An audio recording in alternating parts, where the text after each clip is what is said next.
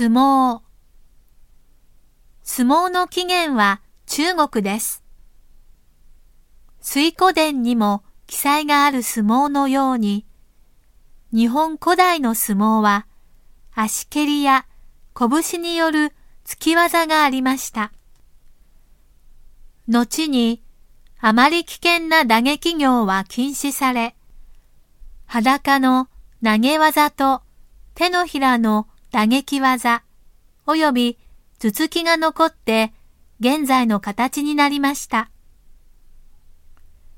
現在では技の数は相撲四十八手と言います。試合を行う丸い砂場は土俵をと言います。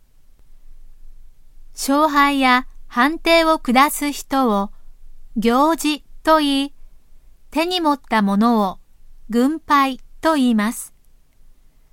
勝った方の名前を呼びながら軍配をあげるのです。